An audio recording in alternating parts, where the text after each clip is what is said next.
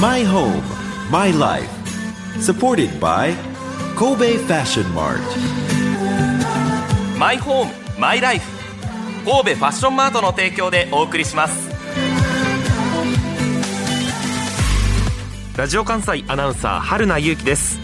現在20代の曲がり角を曲がったばかりの私ではございますがコロナ禍でだんだんと日々の暮らしを見つめ直すようになりましたそんな私が将来を見据え自分にとって最高のマイホームマイライフとは何なのか探し求めていこうというのがこのマイホームマイライフ supported by 神戸ファッションマートです。こだわりのお店が集まり自分だけの住まいマイホームや自分だけの暮らしマイライフが見つかる場所ということで潮風が気持ちいい六甲アイランドにあります神戸ファッションマートからこだわりのマイホームマイライフをお届けいたします。さてこれまではテーマを設けてお送りしていましたが今回は特別編です。と言いますのも4月からこのマイホームマイライフを担当していろいろなこだわりのお店を取材しました。家具をはじめたくさんのこだわりのアイテムを見ているうちに自分だけの住まい自分だけの暮らしつまりマイホームマイライフに対する思いが日に日に強くなってついに引っ越そうと決意いたしました。そこでまず憧れたのがハンドメイド家具のある暮らしです。ということで神戸ファッションマート1階でハンドメイド家具を販売する六森の代表稲田恵美さんに相談しに行ってみました。My home, my life. この度、こうやって家具とか、はい。まあまあ、いわゆるマイホーム、マイライフに触れていると、はい。どうしてもやっぱ今の家では我慢できなくなって、ん。引っ越しをすることになりまして、うん。私事ですけれどおめでとうございます。ありがとう。その際にですねやはりその家々が違うわけだから、うん。やはりオーダーメイドっていう考え方っていうのは大事だなというふうにうん。思っているんですよ。で実際にこの六森ではおほぼオーダーメイドというか、うん。そのお客さんと対応しながら作るということですがそうですね。具体的にうん。私もオーダーする際どういうふうな手順なのかということを今日は聞きたくて来ました。まあ、一人暮らしでよくあるのは、あのコンセントがどうすりゃいいんだっていう問題なんですけど、まあ、ノートパソコン使われる方にねあのそれこそあの場所が一人暮らしの人だったら大きい部屋持ってないってなってくると、なるべくこう一箇所でまとまってなんとか、もうご飯も食べて、まあ、仕事もできのそこには書類も OK の、細かいものは引き出しに入れれるみんなになってくると勉強机でご飯食べるわけにはいかないとかね。ね。デスクでね。やっぱりそうなってくるとちょっとデスクにもなってるようなこうダイニングテーブルってなってくるとやっぱりその辺はオーダーメイド感ってなるかなと思います、やっぱりあの勉強するためとかよく学習机って言われてるものに関してはやっぱ高さやったり幅感決まってるのでやっぱりそうなってくるとあ食事もするってなったらここにはもしかしたら水も置くかもしれないとかやっぱりそうなってくるとなるべく濡れな濡れてもね染み込まないようにしてる方がいいよねとかちょっと食べる時にのけれた引き出しがあったらいいよねとかやっぱりその生活スタイルその人その人のスタイルに合わせるってなるとなるべく一箇所でキュッとまとまった家具はやっぱりなかなか探そうもでもないので、まあ、そういう相談なんかも多いですねうちのお店なんかは。探してない、ん。だから作ろうということになるうんということですね。うん。だからこうあの家具はかっこいいとか、うん。スタイリッシュだ、あの家具を家に置きたいっていうのもまあ一つうん。動機としてはあるけれども、じゃなくてここで前は困っていたから、それをなくそうというか、ひ日々の暮らしの問題点を解消していくそうですねコンセントなんか本当特に一番ねこうごちゃごちゃしてるし見た目もあんまりよろしくないってなってくると、まあ、正直机に端っこに穴開いとって全部そこに通せたら一番いいよねとか。めちゃくちゃ楽ですね。うん、だからまあそういうのもねあの作る前やったら当然穴開けたりとか、うん。例えば壁につけたい机、まあ、壁じゃなくても、まあ、棚を置きたいってなった時に、ここのコンセント潰したないなって思うとこも絶対出てくると思うんですね。だからそういうとこは棚の後ろじゃあコンセントのためにそこしか空間開けとこうよとか。うんやっぱそういうところになってくると、まあ、基本はねあのそんなん絶対売ってないんでぱりその人のお家のスタイルに合わせて作ったらええよねっていうところになってくるので、まあ、それはもう本当に在庫持たない良さでもありの,、うん、あのやっぱりお時間はちょっとやっぱかかるんですよ1ヶ月半とかかかるけど、まあ、ある程度引っ越しされる方はね、まあ、前もってこの日ですっていうのはね1ヶ月2ヶ月前から考えるので、まあ、その準備もあとお値段に合わせてねうん木の種類とかもね、うん、やっぱりそれも価格によってはあの木の種類もいっぱい幅があるので。まあ、そこは近づけていけるかなって思いますね。一般的な話をしますと、うん。新生活っていうのは、うん。まあ、気分を切り替える、いろいろなものを整理するっていうのにも、まあぴったりな時期かなということを思っていまして、うん。例えばもうこれを機に私はうん。一気にスタイリッシュな部屋にしたいと思っている場合、色とか、うん。が白なことは分かってるんですけれども、うんどどんなものが考えられますか？あの私らではねよくあの木の家具ってなってくると遊べるのはもう針地とかになってくるので、生地になってくると、まあ、男の方でしたらねやっぱりちょっと濃い色が好きとか、うん。いや紺色黒好きとか言うんですけど、まあ、私らねやっぱナチュラルなこう無垢家具を扱ってるとなかなかこう黒とか、うん。そういうのってあんまり自然の中にあるように合わせにくいって思ってるんですね。はい。まあでもねあの一つ色合わせてちょっと男の方やったら単調な色ってなってくるとうちの方は岡山で使ってるデニムを使ったりとか、ほう。うん、あと柔道着の生地。三河木綿が入るので柔道着で作ったりとか。もうそうなってくると男の方喜ばれるこうスタイリッシュというか単調な色ではあるけど、うわっていうような感じには仕上がりますね。全て同じように揃えていくと。目を引くというか統一感が出るというかうん。触ってて楽しい見てて楽しい。そうですね。色合いで言うと今私の座らせてもらっているソファーは、まあ緑がベースで。緑はねやっぱ多いというか木の数は緑は間違いないっていうだけかな。多いですね。そうですね今あの夏場なんでねあのデニムとかこう洗えるとかちょっと涼しげっていうところで、あのしてますけどうち春になったらソファーも家具一斉にピンクに変わりますからね。ああいい。桜の色ですね、そうです。で夏場が今みたいなブルーとかやっぱりちょっとそういう洗えるとかいうところになってきて、うん。今度、まあ、秋口になってくるとやっぱ黄色とかオレンジとか、はい。ちょっと紅葉の葉っぱの色のあのソファーとかがどんと増えてきて。で今度冬なってくると本当に焦げ茶であったりとか、まあ、クリスマスカラーの赤やったりとかやっぱりそこに変えていくっていうふうにちょっとまあ言えばソファーとかあの生地で季節感を出せる、うん。まあ、家具ってなかなか季節感出しにくいんでね。それおしゃれですね、うん、まあカバーリングの良さっていうのはそこにもなるかなと思いますね。うん。まあ、例えば、うん。ですけれどもそのその建物に備え付けられているうん。棚の色とか、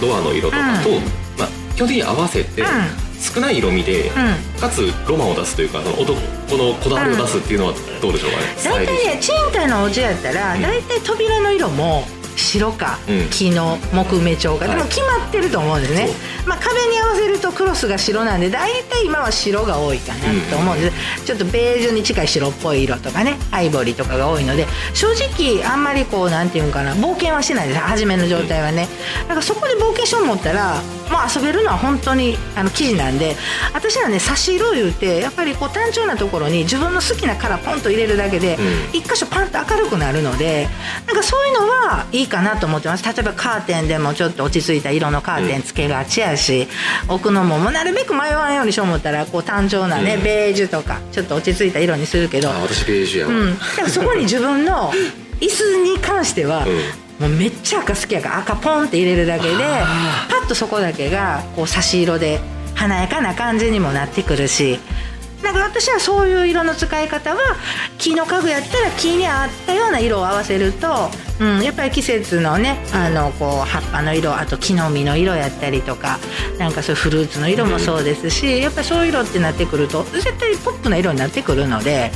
あそういうのが一個でもポンと入ってくるとものすごく差し色になって、まあ、クッション移行くんと同じ感覚でね、うん、差し色は一つ大きなテーマというかキーワードというか、ん。自分の好きな色絶対あると思うんでね一つでまあ生活してて楽しみが増えるというか、いやほん目にまそうです飛び込んでくる。ねそうですね。家帰った時に自分のカラー自分のうん。好きなカラーが1個ポンって入ってるとやっぱりテンション上がりますしね。そうですうん、それそこに座って仕事するっていうのもねお食事するのもね。うん。もうそれは誰が決めたんじゃないからね。自分で決めた色やからね。ね。うん、自分でき決めた生地、うん、それはもう本当にちっちゃい椅子であろうが大きなソファーであろうが、もう全然そこでやっぱり自分が決めたいうところでね思い入れは全然違うと思うので、うん、まあ言えばお店のご提案としてこれどうですかじゃなくどんなんにしたいかないうのを一緒に考えながら一緒に考えて作っていきましょうよっていうスタイルになってくるのでそういう意味では本当にあの、ね、家具ってこうどうしても展示してあるやつの中から選ぶんじゃなく自分らがどんなのを欲しいかいうとこから、うん、もう家具を逆に自分らに合わせさそうよっていうスタイルでね。うん合わせさすっていう意味では、うん。もうこのデザインでこの機能性を持ったうん。テーブルと椅子がどうしても気に入ったんだけれども、うん。若干ちょっとサイズが大きい、うん。ここちょっと入らない、んってなったらそこを詰めるとかっていうことですか？もちろんねあの数センチ単位でもあの合わせて作るんですけどやっぱりだから例えば市販のやつやったらどうしてもここ5センチだけ隙間空いてしまうとか、うだからもう家引っ越されない方なんかやったらもう作り付けで作ってほしいってなるとうちなんかはリフォームなんかも家具屋さんが提案するリフォームもしたりしてるのでそういう意味ではもう大工さんも一緒に入って職人さんが作ったやつを大工さんと一緒に合わせてもうそこに入れてしまうっていうパターンもあるんですね。だから作り付けの家具っていう感じですよね。まあ今基本はね大きい家具が多いんですけど、そこはもう本当にお客様の、まあ、相談に関してはもうどれもノーは言わんとこうと。気に関してはね。なるほど、うん、もうとりあえず宿題は全部受けましょうって言うてますねみんな。伺ったところによると、大きな家具をうん。子供部屋用にサイズダウンするなんてこともあるそうです、もうありますあります。この間いてました本当にね。あの3人掛け結構大きめのカウチ型の。本当に大きなソファーを、うん。子供ちゃんの部屋にもう全部縮小してちっちゃく入れてほしいっていう方いらっしゃいましたね、うん。それがまあだからセンチ単位とかそうですそうです。可能だから対応できるという。もう子供のサイズもそうですけどお部屋のサイズもね子供ちゃんの部屋とやっぱりあのソファーって基本リビングの大きな部屋に、ねリビングなんか大きい場所で置くじゃないですか。ちっちゃい子供ちゃんの部屋に同じやつをキュッと入れたいと、うん。でこの間相談された方は2年前からそれを考えるためにやっとリフォームが終わりましたと。このソファーを入れるためにリフォームをしたんですって言われて そうなんですよ。だからそれもすごいね。そうなんですよ。そうもうだから知らんもええっていう感じであもうそのためにリフォームまで終わらせてくれた家具メインというかね。家具のためにリフォームを終わらしたって言って、まあ、そういう方さん来られたんでやっぱ嬉しいですよね。嬉しいですねうん職人さんもテンション上がりますよね。そうですね。ねうん。どうですか？他にこうこんこんなん。無理も聞いてくれるんだっていう具体例のために、こんなんもやりましたよっていう。うんまあまあいっぱいあるんですけどね。いっぱい。あるんですけどで何があるかな？一番まあまあそのちっちゃい家具もそうなんですけどこの間ね電話台を作りたい。でも電話台やねんけどものすごいこうおばあちゃんやって背が低かったんで、私背低いからどの電話でも高いから私の背に合わせてほしいよって言われたんね。あなるほどねってじゃあ電話台のその高さは低めにしましょう、でも下には幅木が5ミリぐらいの幅木が全部にはわしてあるしやっぱコンセントも潰してない、うでも下は扉にしたい、ううん。んだからそうなったらもう本当に数ミリ単位まで下の幅木出てる出っ張り部分5ミリ下から何センチじゃあそこはへこましてちゃちゃんとくっつくように作りましょう。でそこにコンセントが壁から何センチの位置に、うん。下から何センチの位置にコンセント3つ穴あるんですじゃあそこもきちっと入るように作りましょうでも実際そこの家行くわけじゃないでしょ。だから写真もらってもうあのメジャーを置いて写真撮ってもらって下からとかものすごい細かいメールでやり取りして今特にね今コロナ状態なんで、うん。なかなかお家までお伺いするってこともできないんでね。それで本当に出来上がってきちっと入ったって連絡入った時はもうみんなで万歳いやー って。言われたねそれこれぞ職人いはやそうですね本当に。そこの家行ってないんでね。お客様がくれてるメジャーとあの写真。へでも確かに幅木ってね、まあ、今ねみんな家おるとうん。幅木あったかなって思うんですけど、よう見たら壁の下って全部、はい。うん、こうね数ミリうん数ちょっと5ミリぐらい出た5センチぐらいの幅のはい。幅木みんなね貼ってあるんでそれをこう言えばきちっと壁にそれがなんかねあのへっこんでなかったら、絶対5ミリちょっと浮いた状態に壁にね置かなあかんなるんでね。ーそれぐらい細かなことまで聞いてくれると。聞きます。もうそれはもう言ってもらった。ら本当に聞いてますね。一方でうん。ここが何ミリこここういう色でっていう具体的なイメージを持っている人が来ると、うん。まあそれは大変とはいえ、まあ、ゴールが見えるだけうん。マシかなと思うんですけど全くこうなんていうのかなイメージだけで、うんこんな雰囲気でこんな雰囲気の部屋なんですけどこんな雰囲気にしたいんです。どんな家具を受けますかみたいなのも。それは結構あの多いですよ。あのうちなんかやったらやっぱり家具作るっていうところがあるので引っ越しする前で図面持ってこられる方たくさんいらっしゃるので、だから一応一応この図面上では3メートルこんだけ空いてるんですけどとかね。やっぱそうなってくるとじゃあダイニング置いてあのテーブル置いてソファ置いてってなると意外とお店やからこうやってゆったり置いてるように見えるけど家に置くとキュッと狭なるよっていうのがなんとなくこう想像できたりとかね、うん、実際してくるので今なんかやったら本当にあのリビングあのソファーっていうかダイニングソファーもう一緒にご飯も食べてソファーでゆったりするっていうのがちょっとあの最近はちょっとよく出てますね、うん、うん、やっぱ相談も多いですしね、うん、買うの中でももちろんグレードがあって、ハイブランドから、まあ、ローブランド、ロープライスのブランドまであって、特徴的なデザインをしているものに似たものが欲しいみたいなオーダーはないですか、うん、あります。もうそのまま雑誌持ってきて真似して作ってほしいって言われる方あるんですけど。オーダーっていうものを履き違えてるうちはね。だからまあオーダーでそれもちろんね真似でそのまま写真そっくり作れたら作れんことはないんですけど、ね、やっぱそうなるとねうちの良さ全部消えちゃうのでまあうちはそういうのをじゃあうち風にアレンジさせてもらいますねっていう形でまあアレンジしてもちろんね出来上がり見せるねあのまだ出来上がってないのにっていうとこあるのでそこはねあの職人さんが図面引いてくれてこうちゃんと図面でこういうイメージになりますよっていうとこまでお客さんに納得してもらうまでちょっと図面はいじったりしますね。うん、でも機能性を加えるのか。